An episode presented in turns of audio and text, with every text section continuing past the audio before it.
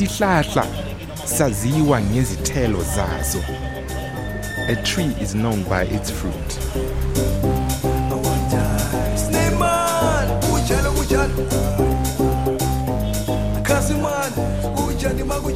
Villa Kasi Street au cœur de Soweto, une ville de 2 millions d'habitants issue d'un ancien espace de logement spécifiquement destiné aux Noirs, à 20 km du centre de Johannesburg, un township.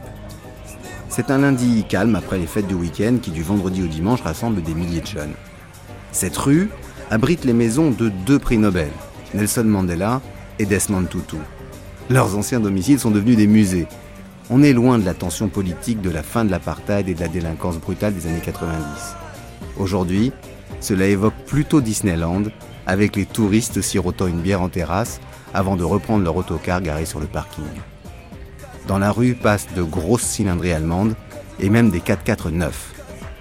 Au loin, la rumeur d'une école rappelle que ce quartier de Soweto, Orlando, est le lieu où naguère les écoliers faisaient grève. Ici, maintenant, monte en puissance la nouvelle génération d'Afrique du Sud, celle de la bourgeoisie noire, les nouveaux riches, les Black Diamonds, les diamants noirs comme on les appelle ici, ou autrement dit les Fat Cats, les gros chats, les riches décideurs. Mandela en avait rêvé, faire sortir les noirs de la condition pauvre.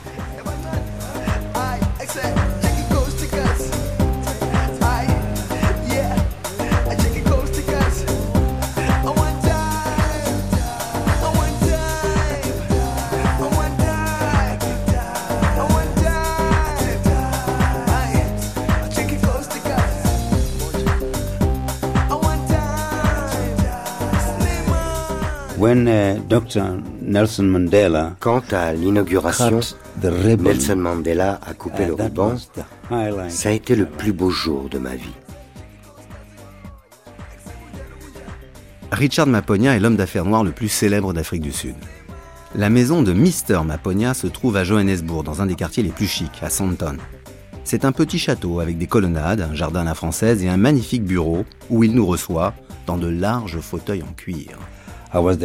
J'étais l'homme le plus heureux parce que j'avais permis la création de plusieurs emplois. Et j'avais réussi à faire en sorte que Soweto soit reconnu comme une ville dans la ville. uh, Après la uh, construction de ce centre commercial, la valeur des biens immobiliers a augmenté et la vie des gens s'est aussi améliorée. Also uh, were benefiting, and everybody is very, very Les gens étaient très contents que nous uh, ayons construit ce centre commercial. that mall. And I'm very grateful that uh, Je remercie les gens de Soweto et d'Afrique du Sud de nous avoir apporté leur soutien. Notre centre commercial number one a été élu numéro un l'année uh, dernière. uh, last year. of C'est le centre commercial qui se développe le plus rapidement dans toute l'Afrique du Sud aujourd'hui.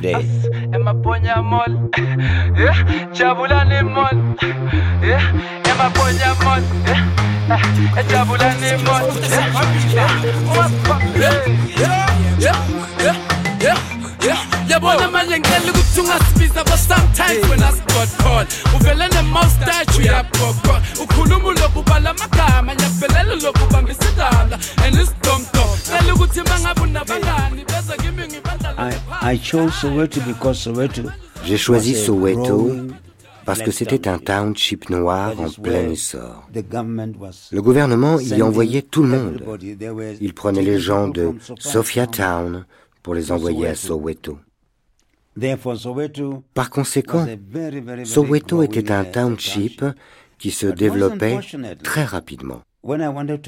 Mais malheureusement, quand j'ai voulu lancer un commerce de vêtements, ils ont refusé de me donner une "Listen, licence.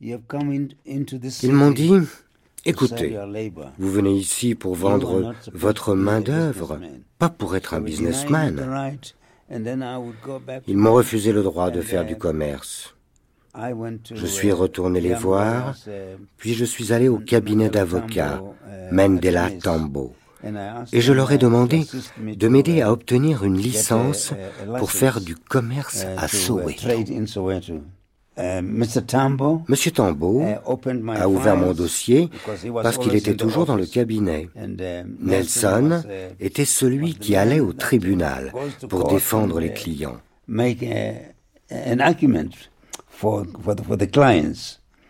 Ils ont pris mon cas et se sont battus pour moi. um, Mais malheureusement, nous n'avons pas pu obtenir une licence pour vendre des vêtements.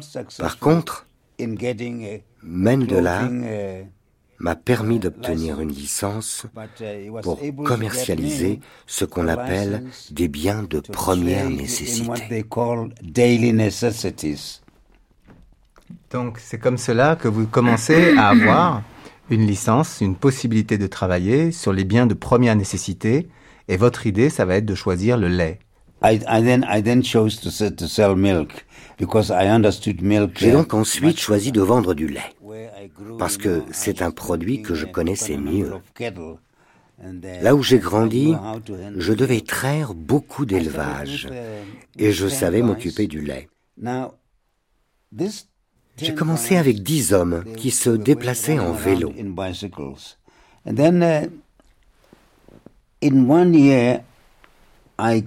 In bicycles. And then, uh, in one year, I got them to be 50 guys. En un an, uh, ils étaient passés around. à 50. The second year, I, had 100 men. Et la deuxième année, j'avais almost 100 hommes à vélo. Ils couvraient toute la zone. C'était un commerce florissant. La ville se développait. Et mon commerce aussi. uh, Je devais répondre à la demande des gens. Avec ce système, petit à petit, votre fortune euh, grandit et votre entreprise grandit. Est-ce que vous pouvez faire des affaires facilement dans le contexte de l'apartheid? It, wa- it was not easy at all. You, you must understand that. Uh, Ce n'était pas facile du tout. uh, I Vous devez comprendre que business, même si but, j'essayais uh, d'ouvrir un always commerce, on nous uh, traitait toujours comme as si nous if, uh, étions des we were voleurs. Ils envoyaient des inspecteurs. When the inspectors come, they they jump in, Quand les inspecteurs venaient, Ils descendaient dans les commerces comme si nous étions en train de vendre de la drogue. Uh, they go all, all over. you. Ils nous interrogeaient. Ce n'était pas facile, if they car s'ils trouvaient la moindre erreur, ils vous menaçaient de uh, retirer votre licence. Vous avez continué à vendre euh, du lait avec ce système pendant combien de temps? J'ai vendu du lait pendant years. quatre ans. Et ensuite, je me suis diversifié en mettant en place un magasin qui avait um, une boucherie, uh, une épicerie, des fruits et des légumes. C'était un commerce qui marchait très très bien. On l'appelait le Maponia Supply Store, Maponia magasin Store. Est-ce qu'à cette époque, vous viviez à Soweto? Yes, I was living in, in Soweto. Oui, je vivais And, à uh, I Soweto. still live there. Et j'y Uh, vis I toujours.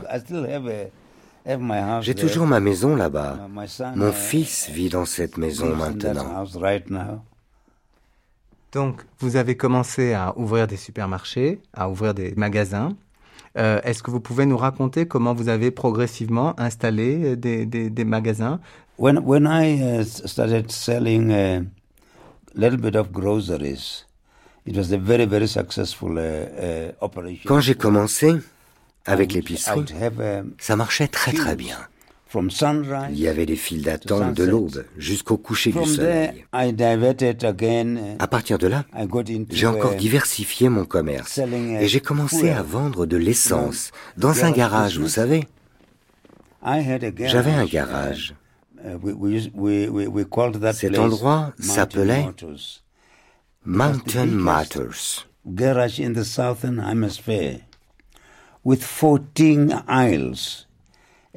C'était le plus gros garage de tout 1,000 l'hémisphère sud.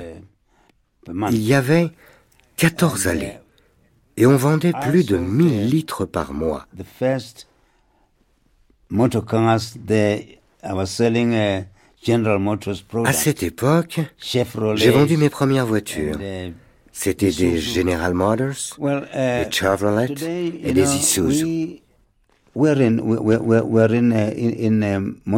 Aujourd'hui, on vend des voitures.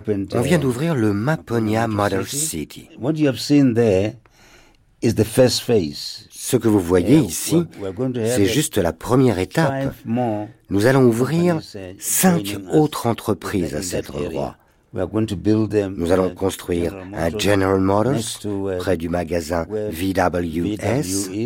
Et à l'angle uh, là-bas, nous allons construire un magasin uh, Mercedes. Et là-bas, uh, près du garage, nous allons installer un magasin BMW. C'est une zone en pleine expansion. Area? Maintenant, Now, on crée de l'emploi jobs ici. that I'm creating C'est incroyable. Unbelievable. BMW et Mercedes, Oh, c'est yes. pour vos clients à Soweto? Oh yes, oh yes. Oh oui, You know, BMW, uh, est la voiture uh, préférée à Soweto, in- in Soweto. tout comme les Mercedes. Croyez-moi, Believe me, they les gens en demandent. If you go to Si vous Soweto allez à Soweto, regardez the les voitures qui y sont conduites. That are driven in Soweto. They, they are no different from the Ce sont les mêmes que vous verrez en ville. city. And the traffic i- is just as thick as what you Le see trafic in, y est aussi dense. Les gens conduisent des voitures de qualité. There. Uh, uh, Ils ne uh, conduisent pas des voitures d'occasion uh, qui uh, tombent en ruine. Richard Maponia, vous nous avez reçus très gentiment dans votre bureau, qui est un, un grand bureau élégant, avec d'ailleurs un, un bureau en acajou, de, de très beaux fauteuils. Et, et sur les murs, euh, il y a quantité de, de photos de, de personnalités, et, et j'aimerais que, que vous en commentiez certaines avec nous. Euh, Je vois là, par exemple, sur, le, sur la table, euh, une photographie qui est extraite d'un journal et qui a agrandi. Est-ce que vous pouvez me la décrire? Well, uh, that photo you see uh, at the back there is Dr. Nelson Mandela. Uh, Sur cette photo que vous voyez au loin, c'est Nelson Mandela. Et sa femme Winnie. Et le chauffeur, c'est moi. Juste avant sa libération, avec ma femme qui est décédée depuis, nous sommes allés voir Mandela. Nous avons passé la journée avec lui. uh, Il m'a uh, dit, Richard, j'ai cru comprendre que tu étais "Uh, concessionnaire uh, automobile. uh, uh, Il est question que je you- sois libéré. BMW Quand je serai libéré, pourrais-tu uh, venir me chercher avec une uh, uh, BMW uh, will you pick me up uh, with your BMW? I said, that will be the greatest honor. Uh, Je lui ai dit, uh, you Cela serait un honneur pour moi de venir vous chercher à uh, l'aéroport. when he was Du coup, released, uh, Quand il a um, été libéré, je suis allé l'attendre à l'aéroport waiting for et ça a him, uh, été at le the moment airport. le plus excitant, was le the plus beau de toute ma vie. most exciting time of my life. Ensuite, il y a, y a d'autres photos. Il y en a une qui m'intrigue beaucoup, euh, sur laquelle j'aimerais que vous m'expliquiez euh, euh, qui est-ce, ce qui se passe. Oh, you know, you know, uh, I am the first black person to acquire racing colors in South En Africa. Afrique du Sud, je Uh, suis le premier noir in the 80s. à avoir acquis des couleurs d'écurie. C'était dans I les got années invited 80, to go racing. pendant l'apartheid.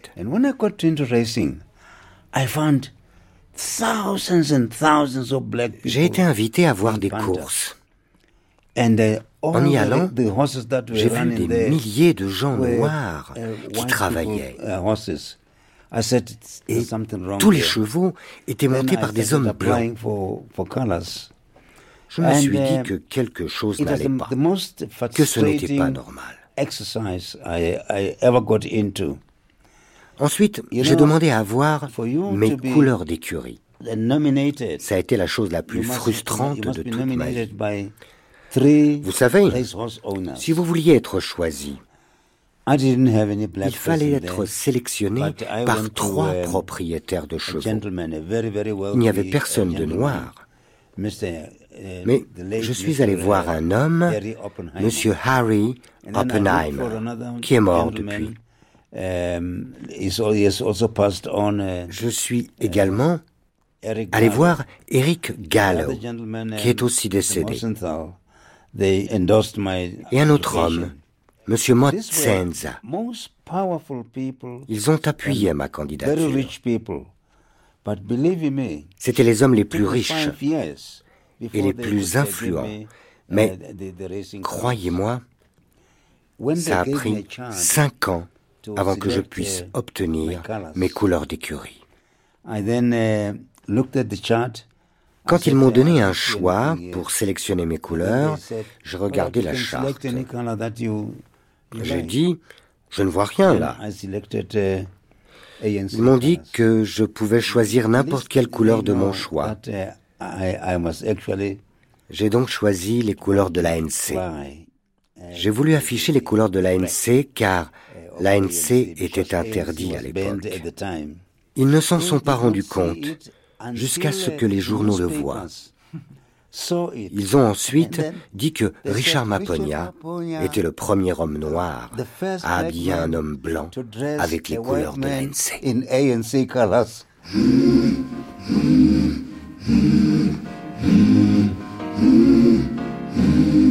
I wanna be there the people start to turn it around, when they triumph over poverty. I wanna be there when the people win the battle against AIDS. I wanna lend a hand. I wanna be there for the Longtemps curé de Soweto, Monseigneur Emmanuel Lafont est aujourd'hui évêque de Cayenne. Il nous parle des changements dans les townships. Soweto avait été construit euh, pour détruire les zones noires à l'intérieur de Johannesburg. Donc c'était des, maisons toutes sur le même modèle, de quatre pièces, sans plancher, sans plafond, sans eau à l'intérieur, sans toilette à l'intérieur, une toilette à l'extérieur avec un robinet. Donc à l'origine, tout le monde était à la même enseigne. Et puis les gens se sont multipliés plus que les maisons. Certains qui travaillaient ont pu embellir leur maison, mettre un plafond, mettre un plancher, enduire les murs, quelquefois installer une salle de bain dans les maisons, mais ça c'était le petit nombre.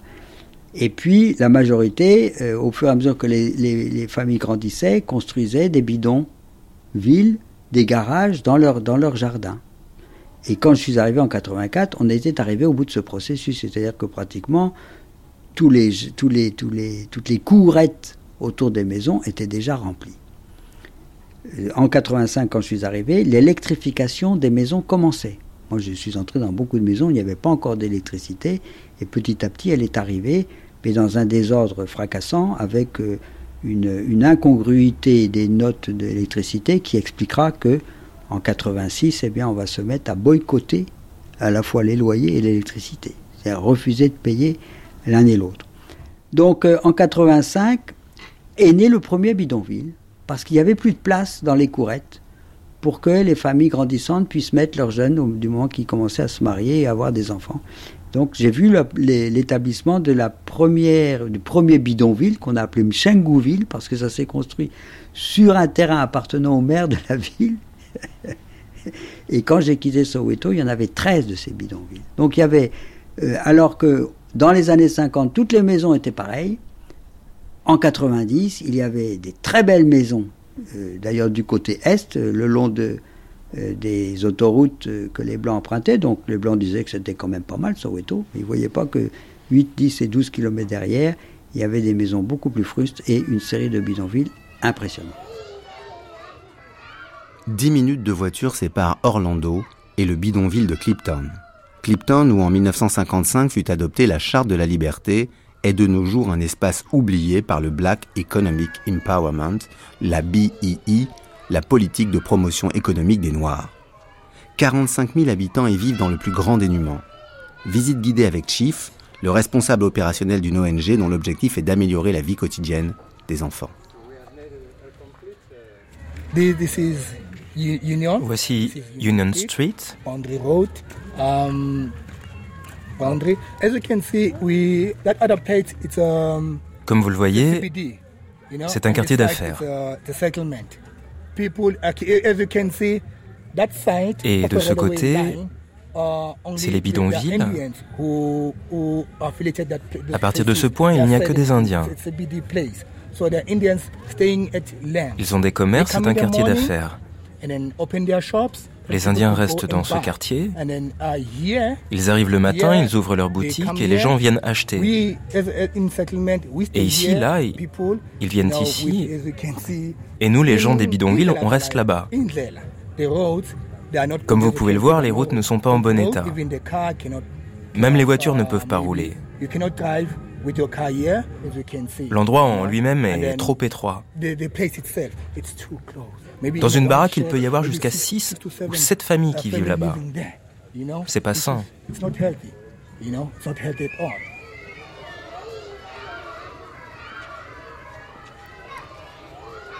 J'ai décidé de me consacrer à cette organisation qui aide les enfants.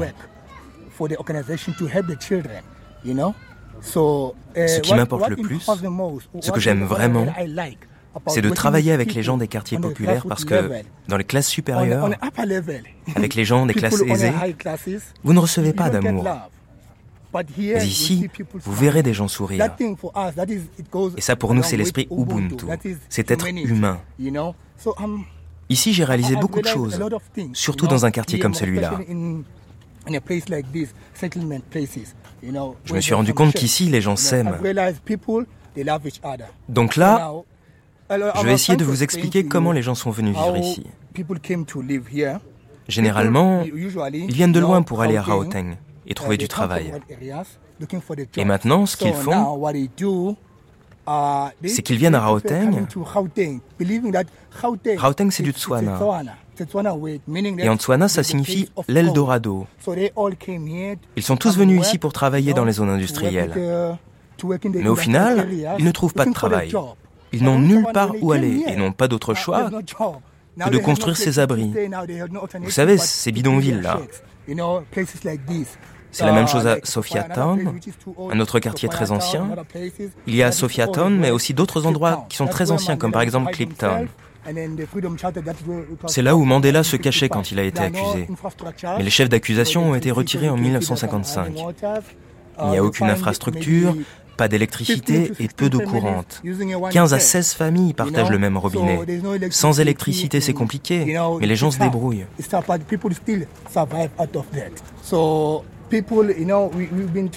On a essayé de parler avec les autorités, mais nos efforts étaient vains. Elles n'ont rien fait.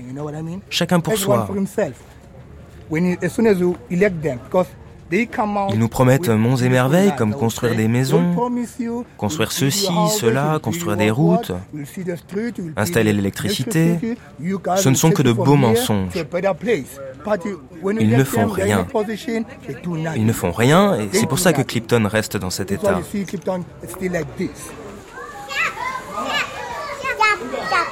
What is this?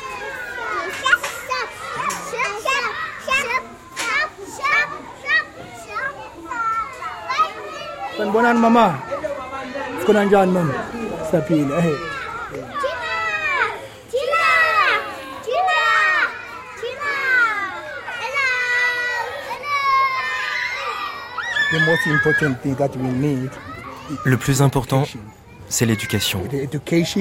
Avec l'éducation, les gens peuvent aider nos enfants, les adopter, les emmener à l'école, les prendre en charge. Parce que je suis convaincu que l'éducation est la clé. L'éducation, c'est le pouvoir, parce qu'une fois que vous emmenez un enfant à l'école, il s'instruit, c'est un bon investissement. L'éducation est notre meilleure amie, car elle améliore la vie des Noirs. Honnêtement, de nos jours, pour un monde meilleur, il faut tout miser sur l'éducation de nos enfants.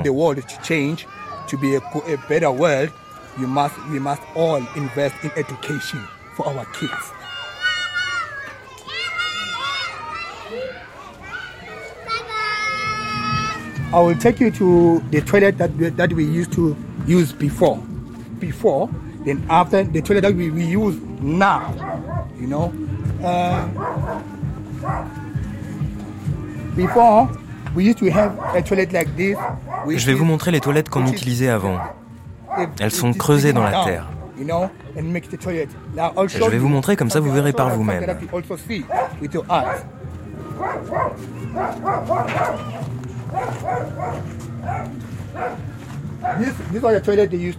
Avant, on utilisait un seau pour les toilettes. On prenait le seau pour faire ses besoins. C'était l'ancien système.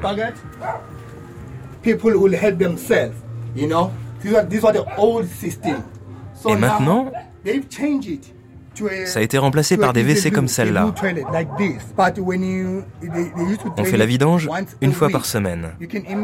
Imaginez l'odeur, sachant que 15 à 16 familles utilisent ces toilettes. Ce n'est pas hygiénique, ça sent mauvais. Les toilettes sont construites avec des briques et une porte à travers laquelle on peut voir. Et quand les toilettes sont pleines, les enfants font leurs besoins autour. C'est ce système de WC rudimentaire qui a été mis en place. Je ne trouve pas que ce soit mieux car quand il fait chaud, surtout pendant l'été, ça sent mauvais. Imaginez l'odeur après avoir attendu les camions vidangeurs pendant une semaine. C'est dommage car, comme vous le voyez, il y a plusieurs personnes qui vivent autour et qui ne peuvent pas profiter de leur dîner. Brother.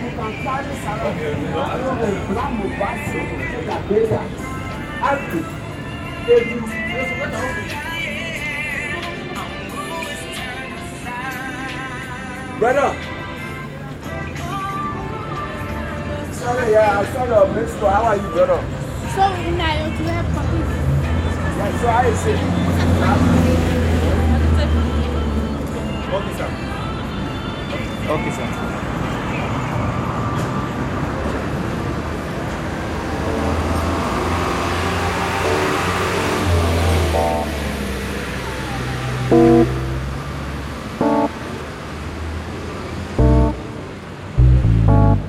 Hey, yeah. Oh.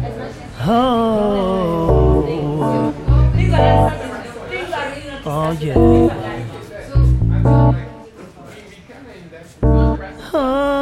Le soir venu, nous quittons Soweto et Cliptown pour Pretoria. Nous sommes invités par un jeune créateur d'entreprise à dîner avec ses amis. C'est la jeunesse dorée qui se réunit autour d'une piscine, un verre à la main, dans un jardin où poussent les ananas et les citrons verts, et où l'on passe à table en longeant une jolie véranda. On remarque à peine derrière la verdure les barrières des fils barbelés et les affichettes des sociétés de sécurité.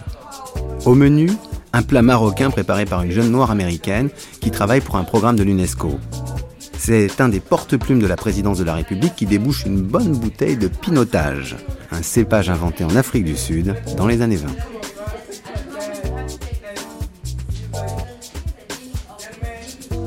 Bonjour, je m'appelle Nzinga Dube.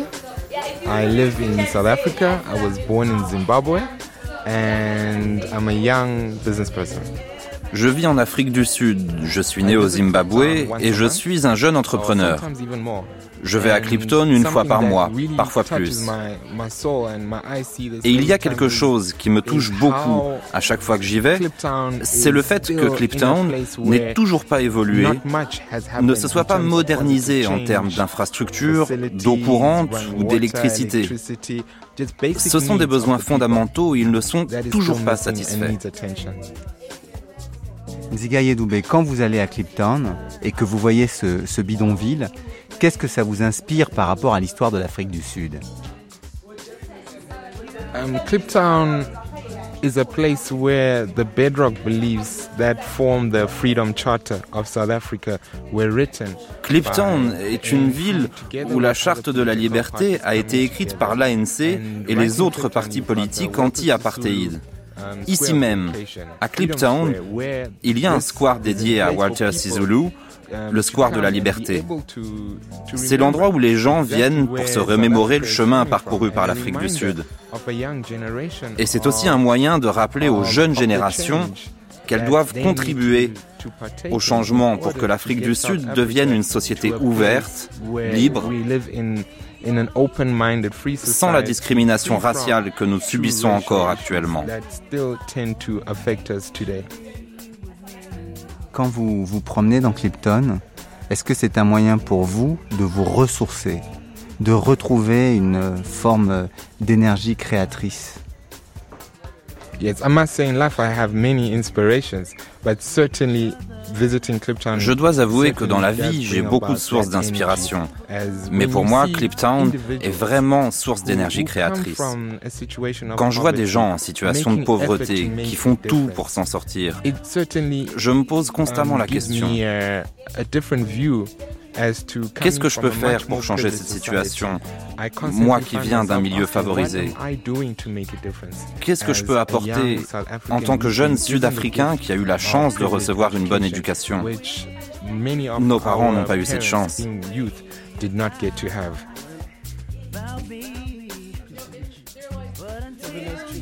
Vous appartenez à un groupe de, jeunes qui euh, est en train de monter un réseau pour créer de- des entreprises, pour euh, développer ce que vous appelez le, Youth Empowerment, c'est-à-dire euh, donner plus de moyens à la jeunesse pour qu'elle soit un acteur économique et politique de premier plan.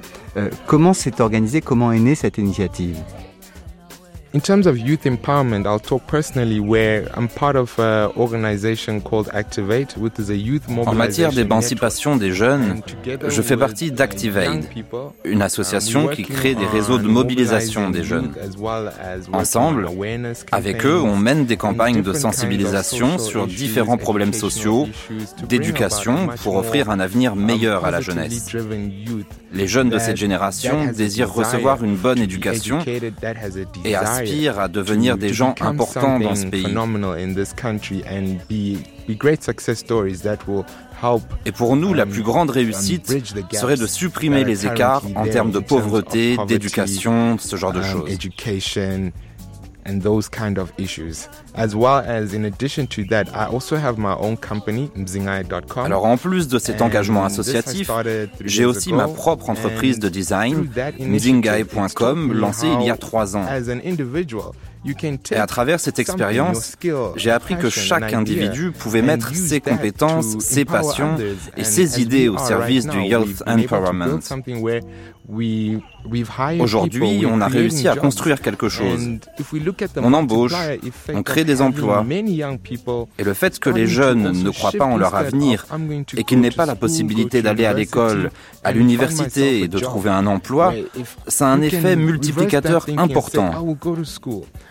Alors si vous arrivez à renverser cette logique pour que les jeunes se disent j'irai à l'école, à l'université et j'aurai un emploi, en faisant ça, d'autres emplois seront créés. Alors ce sera un cercle vertueux pour l'Afrique du. Sud. Nzigaye Doubé, on a vu euh, émerger en Afrique du Sud ces dernières années une, une jeunesse euh, euh, elle-même d'une certaine manière euh, héritière euh, des, des premiers dirigeants de l'ANC, de ceux qui sont euh, au pouvoir. Est-ce que vous diriez aujourd'hui qu'il y a une espèce de, de jeunesse euh, bohème ou de jeunesse euh, un peu bourgeois bohème? Certainly, it does. Where you, Ah oui, sûrement. there's- there's young people who come from, Les jeunes de classe moyenne, surtout ceux de classe moyenne middle noire, class. et moi And compris, nous avons reçu une éducation privilégiée. On a été dans les écoles privées. L'éducation nous a apporté un grand avantage en termes de réussite. Les changements réalisés depuis la génération de nos parents nous ont is permis d'adopter une autre perspective et de penser différemment. On utilise même la technologie qui nous permet de progresser rapidement et d'avoir l'ambition de réussir. And and we, we we've come to to to make use of technologies as well that I do believe can can help us rapidly um, progress and and see our ambitions towards um, creating something of ourselves. Votre objectif dans la vie, c'est d'être, euh, de devenir ce qu'on appelle un black diamond, c'est-à-dire un de ces jeunes gens qui se sont enrichis avec les, les différentes euh, privatisations, changements de propriété euh, après la fin de l'apartheid. C'est de devenir ce qu'on appelle un fat cat, un, un gros chat, un de ces, un de ces gros milliardaires sud-africains, ou c'est de plutôt essayer de, de trouver une espèce de, de solution euh, intermédiaire, un peu plus solidaire, euh, euh, peut-être plus proche de, de ce que certains appellent Ubuntu, cet esprit euh, de, de- de partage euh, en langue zoulou.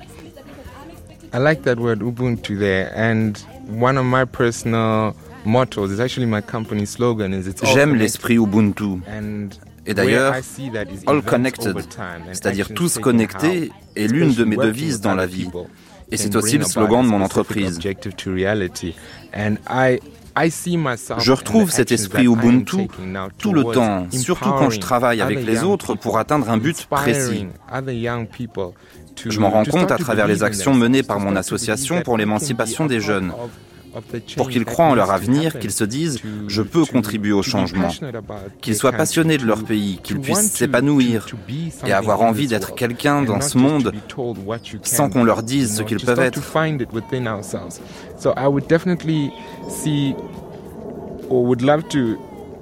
To to see myself one day having achieved uh, Et un jour, je voudrais, enfin, j'aimerais pouvoir me dire, j'ai réussi à réaliser ce grand, grand rêve d'avoir joué un rôle central. Au même titre que ces autres leaders du mouvement pour l'émancipation de la jeunesse, avec qui je suis amené à travailler. Je crois qu'on assiste à l'émergence d'une nouvelle génération qui sera à la tête de notre pays, politiquement et économiquement. Et à propos des Fat Cats, on travaille dur, vous savez. On est jeune et on espère le devenir. On met toute notre énergie pour réussir au-delà de nos espérances. Zigaye Doubé, le, le but pour votre génération, c'est de vaincre la pauvreté ou de faire entrer avec succès l'Afrique du Sud un peu plus dans la globalisation? I do believe the question you've asked me, those two go hand in hand. In Je suis convaincu que ces deux objectifs sont complémentaires. Le premier objectif est de combattre la pauvreté. On peut l'atteindre en créant des emplois grâce à l'émancipation des jeunes et le développement de leurs entreprises. Ça permettrait d'éradiquer la pauvreté dans notre pays et d'offrir des emplois durables aux gens pour qu'ils puissent construire leur vie. Comme souvent, tout est lié dans la vie. Cet enjeu précis d'éradiquer la pauvreté permettrait à l'Afrique du Sud de devenir un acteur économique de premier plan en Afrique et dans le monde.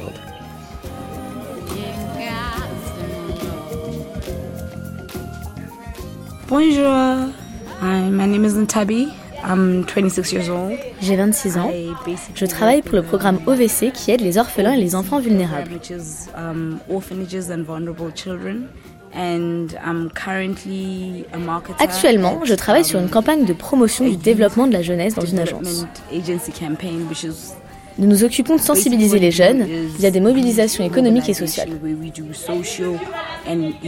On leur apprend à être socialement you pour agir en tant que responsible actifs de la société. Cette responsabilisation va leur permettre de devenir des acteurs économiques et de gagner de l'argent grâce au programme. Voilà le genre d'action que l'on mène au quotidien. L'émancipation économique des Noirs a été conçue pour redonner le pouvoir aux Noirs, pour leur permettre d'accéder au développement économique. to empower every black South African.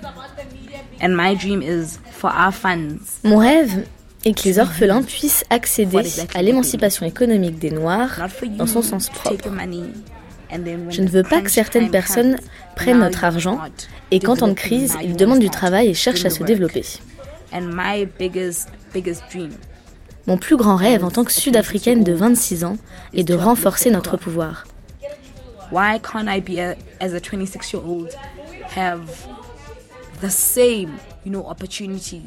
Why can't I be a, as a 26 year old have the same you know opportunities for the Pourquoi à 26 when I ans, je ne suis pas 10 convaincue d'avoir les mêmes chances que les autres?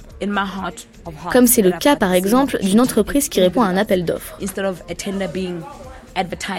Aujourd'hui, même si les appels d'offres sont publics, ils savent déjà qui sera sélectionné.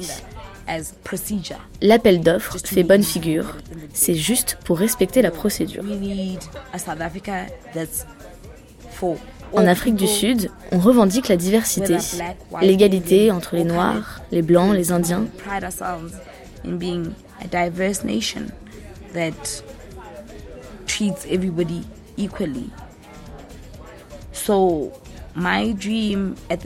Au final, mon rêve serait que la démocratie bénéficie à tout le monde, qu'on soit indien, noir, de couleur, vieux. Tout ça n'a pas d'importance.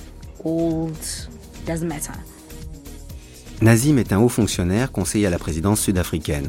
Il a 45 ans, il évoque les limites de la lutte contre la pauvreté et les grandes difficultés de la stratégie de développement économique du gouvernement. I think the two most important problems are the current challenges we have in education. Actuellement, je pense que les deux principaux problèmes sont l'éducation d'une part et l'incapacité de créer des emplois d'autre part. En ce qui concerne l'éducation, après 1994, c'est-à-dire après l'apartheid, le gouvernement a dû faire face aux 80% de la population qui n'avait pas eu accès à l'éducation.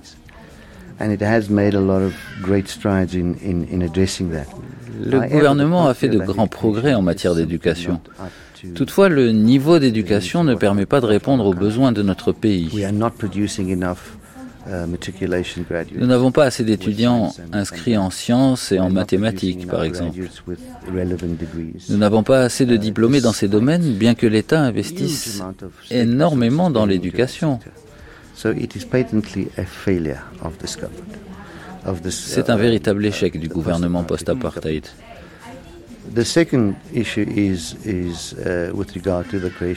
Le second problème concerne la création d'emplois. Une fois de plus, je dois admettre que le gouvernement a réussi à rembourser les emprunts contractés sous le régime de l'apartheid. Il a su gérer le trésor public et l'économie de manière exceptionnelle. Si bien que l'on fait partie des rares pays à avoir su faire face à la crise économique de ces dernières années sans que notre industrie en soit affectée. To our uh, economic fabric. However, the requirement has been for millions of jobs to be created. L'enjeu a été de créer des millions d'emplois et toutefois notre taux de chômage s'est maintenu entre 25 et 35% ce qui signifie que de plus en plus de jeunes commencent leur vie sans travail et sans jamais pouvoir travailler. To work or whatever without ever working. So you might find, you know, 30-year-old young people Vous pouvez trouver des gens de 30 ans ou plus qui n'ont jamais travaillé de leur vie. L'échec de la part du gouvernement est flagrant. Malgré toutes ces réussites économiques, le gouvernement n'a pas réussi à soutenir les effets de la croissance. Elle n'a pas généré d'emplois.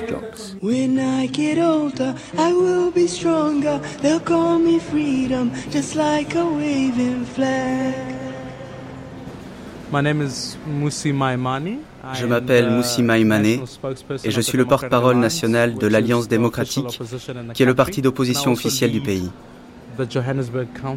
Je dirige aussi le conseil et le caucus de Johannesburg. et J'ai été candidat à la mairie de Johannesburg. Je suis né à Soweto, une banlieue au sud-ouest de Johannesburg.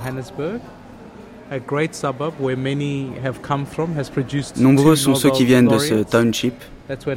De lauréats au prix Nobel, et c'est de là que vient Nelson Mandela. C'est un bel héritage pour notre société. C'est là que j'ai grandi.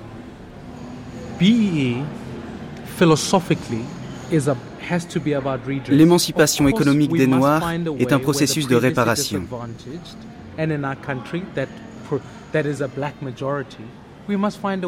Bien sûr, nous devons trouver un moyen pour réparer les injustices qui concernaient principalement les Noirs dans notre pays.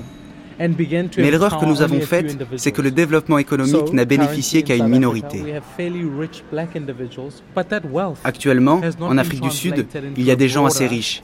Mais cette richesse n'a pas entraîné un équilibre économique au sens large.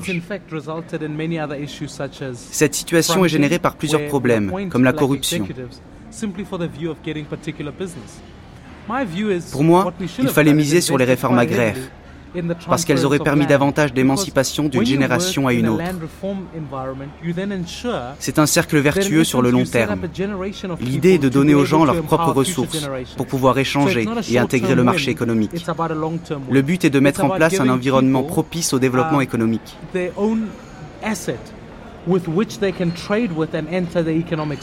Un aspect du problème de ce pays est qu'il a privilégié l'émancipation économique plutôt que de considérer la situation économique dans son ensemble.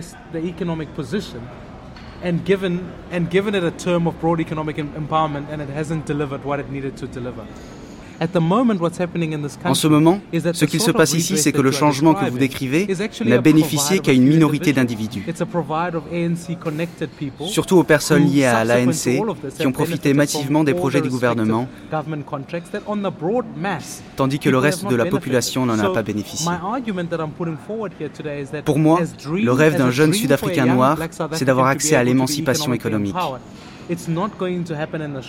Ce n'est pas envisageable dans un futur proche, c'est un projet de long terme. Il ne faut pas seulement regarder les chiffres de la croissance économique, ça empêche d'améliorer la situation des jeunes sur le long terme. Je vais vous donner un exemple qui me tient à cœur. Mon père travaille dans une entreprise. Il est ouvrier. C'est un homme exceptionnel qui a subi les injustices de l'apartheid. Aujourd'hui, je peux le protéger, lui donner des parts d'entreprise. Je peux faire tout ça. Mais en réalité, mon frère est toujours au chômage. Ma sœur reçoit une éducation médiocre, alors que le pays avait tant promis.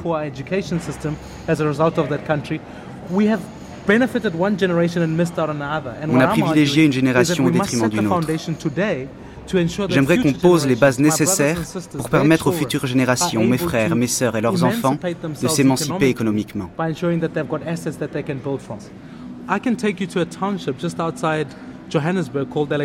Je peux vous emmener dans un township, pas loin de Johannesburg, qui s'appelle Alexandra, où les gens ont des terres qui n'ont pas été utilisées, pas développées.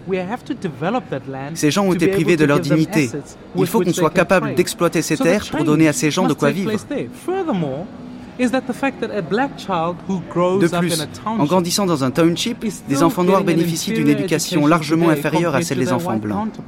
Si on veut parler de progrès, parlons de ça. Venez visiter une province comme le Western Cape, gouvernée par Alliance démocratique.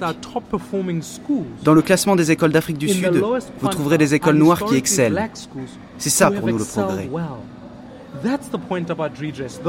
Ces enfants ont reçu une éducation que personne ne peut leur enlever. Vous leur donnez ainsi les bases d'une vie urbaine qui les structure, des meilleures chances de réussir. Soyons honnêtes, le gouvernement ne peut pas tout faire pour tout le monde. Nous leur donnons l'opportunité de devenir des acteurs économiques et de réussir. Même si on a eu une législation comme la BI, les chiffres montrent qu'une petite minorité de Noirs en a réellement bénéficié. La façon de gérer les choses n'a pas été radicalement transformée et en plus il y a une corruption importante et inédite, comme dans la province de Limpopo. Le système ne fonctionne pas. On peut essayer autant qu'on veut, ça ne marche pas. The logical evolution of South Africa is that everyone must have an opportunity to do to be the best they can. That's the logical evolution. And if those L'évolution logique de l'Afrique du Sud est que chacun puisse avoir l'opportunité de faire de son mieux. C'est ça l'évolution logique. Ces jeunes en sont arrivés là, c'est l'évolution. Je ne vais pas dire qu'on doit les mettre à l'écart.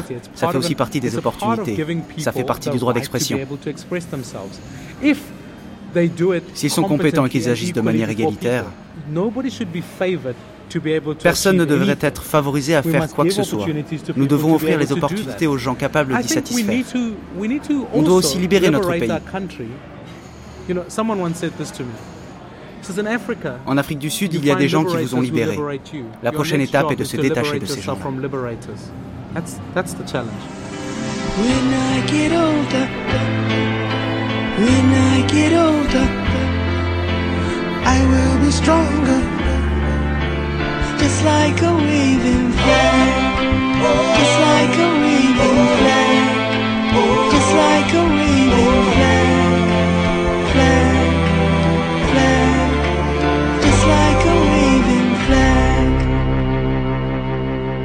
Les générations montantes de l'Alliance démocratique rêvent d'une alternance qui n'est pas près de venir. Mais les générations montantes sont aussi celles de l'ANC. Nous en retrouvons à Pretoria, dans le mall de Mellon Park, le porte-parole. Une jeune femme de 33 ans, Magdalene Mounsani. Elle est secrétaire nationale des jeunes de l'ANC. Elle a longtemps travaillé avec le contesté Julius Malema, qui a finalement été exclu du parti pour corruption et racisme anti-blanc. La patronne opérationnelle de la jeunesse du parti au pouvoir est d'origine indienne et revendique la promotion des gens de couleur contre les capitalistes blancs.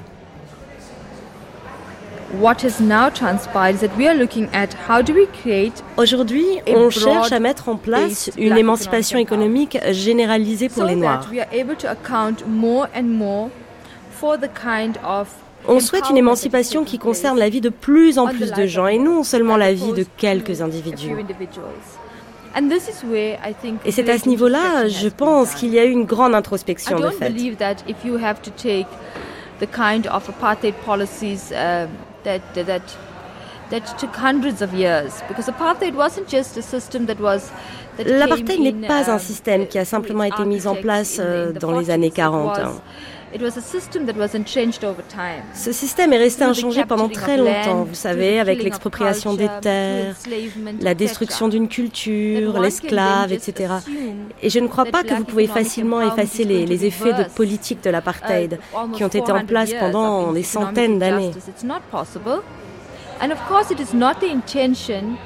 On ne peut pas penser que la BEE, e, l'émancipation économique des Noirs, va renverser 400 ans d'injustice euh, économique. Ce n'est pas possible.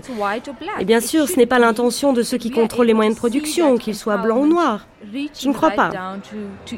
L'émancipation devrait pouvoir concerner chaque individu.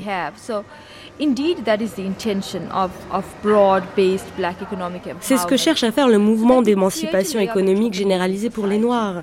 Nous voulons créer une couche sociale d'entrepreneurs.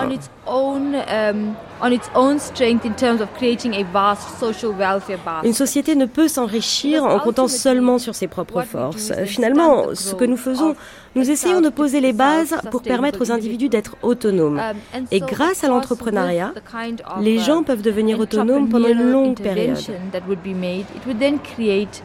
self-sustainable people over a longer pace of period of time. Je prends toujours l'exemple de l'équité et de l'égalité face à l'emploi. C'est un autre exemple de discrimination positive qui semble poser problème à pas mal de monde. Je prends notamment l'exemple des politiques de discrimination positive des États-Unis en, en 1965. Ces politiques de discrimination positive commencent seulement à être changées et pour les politiques mises en place pendant plusieurs années, il ne suffit pas du même nombre d'années pour les renverser.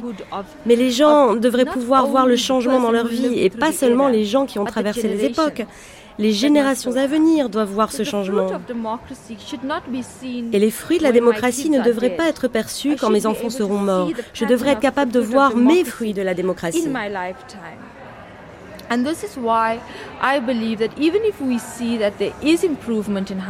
C'est pourquoi il y a des progrès de fait en matière de logement. Aujourd'hui, nous avons des infrastructures. Um,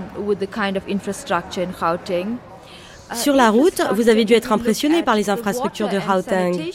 Regardez l'eau les installations sanitaires. C'est incroyable. Pour l'électricité, des milliers, des millions de foyers ont l'électricité. C'est quasiment impossible aujourd'hui de trouver quelqu'un, même dans les zones rurales, qui n'ait pas l'électricité. Et malgré ces progrès, je crois que ce qu'il nous reste à faire en termes de technologie, c'est de s'assurer que nos communautés aient accès à Internet et à ce genre de services. Si vous prenez la chaîne de télé DSTV, les gens des zones rurales à l'est du Cap y ont accès grâce à leur télé ou à tout autre appareil mobile. You might, you may not be able to see the direct implication of what the policies of, uh, mais on ne peut pas percevoir les effets directs des mesures prises par une Afrique du Sud démocratique, mais je crois que si vous regardez les améliorations de la qualité de vie des individus, sans aucun doute, la liberté n'a pas de prix. C'est inestimable. Et au-delà de la liberté, c'est la capacité à accéder à tous ces services grâce aux mesures prises en faveur de l'émancipation économique. Mais nous devons aussi regarder les faibles progrès en matière de réforme agraire et foncière. Les terres appartiennent à une minorité et leur redistribution à la majorité pose problème. What minority? Quelle minorité? Les anciens oppresseurs de ce pays, ce sont majoritairement des Blancs. Quand vous parlez de propriétaires blancs, euh, vous définissez là, vous reprenez là une étiquette qui est une étiquette euh, ancienne, euh, issue d'une logique raciste. Non, nous ne pouvons pas nier la réalité. Les Blancs nous ont opprimés. Ils contrôlaient le pays. Et si ceux qui nous ont pris nos terres étaient blancs, alors la vérité, on ne va pas dire qu'ils étaient noirs, hein, ou bleus, ou verts, ou violets. Ils sont blancs et ils contrôlent toujours l'économie et les terres. C'est comme ça. Et ce n'est pas être raciste que de dire ça. Ce sont les faits. Et c'est la réalité, et ce sont eux, les Blancs, qui ont décidé de ce système. Donc, aujourd'hui, vous ne pouvez pas dire que vous êtes une victime alors que vous ne voulez pas faire partie de la société au sens large. Et malheureusement, c'est la vérité. S'il y avait une autre façon de le dire, mais on ne peut pas fuir la réalité. Ce sont les Blancs.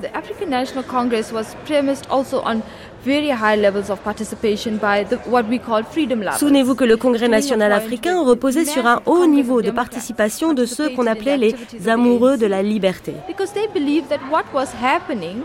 Et ils étaient convaincus que ce qui se passait n'était pas tolérable et ils ne voulaient pas être associés à l'apartheid. Mais quand l'apartheid était au plus fort, la plupart des Blancs ont soutenu le système et ne se sont pas manifestés contre. Allowed the system to be entrenched and did not vote or did not become sufficiently vocal against it.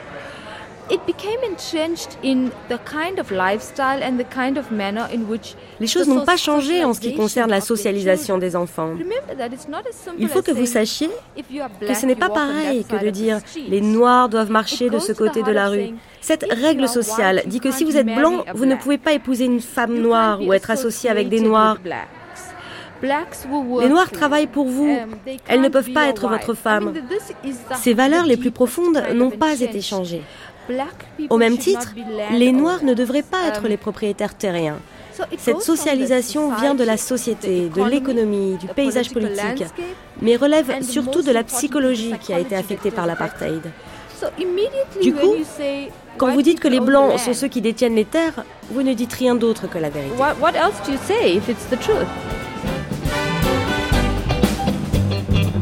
Bien sûr, l'enrichissement économique de quelques Noirs qui bénéficient de la politique de l'ANC, le Black Economic Empowerment, corrige une inégalité dans la composition des classes dominantes. Mais cela ne résout pas la question de la pauvreté. Dans l'Afrique du Sud du début du XXIe siècle, elle reste le principal défi à relever. Un défi qui désormais touche aussi les blancs des couches populaires, dont certains ont vécu le déclassement et se retrouvent parfois dans des quartiers très dégradés, sortes de ghettos de pauvres, comme ceux de la banlieue ouest de Pretoria. 20 ans après la fin de l'apartheid, les Black Diamonds sont une sorte de victoire symbolique pour les Noirs. Ils sont aussi le symptôme d'une société où la corruption revient lentement et où l'individualisme progresse. Une société où l'ascenseur social tarde à se mettre en marche pour le plus grand nombre.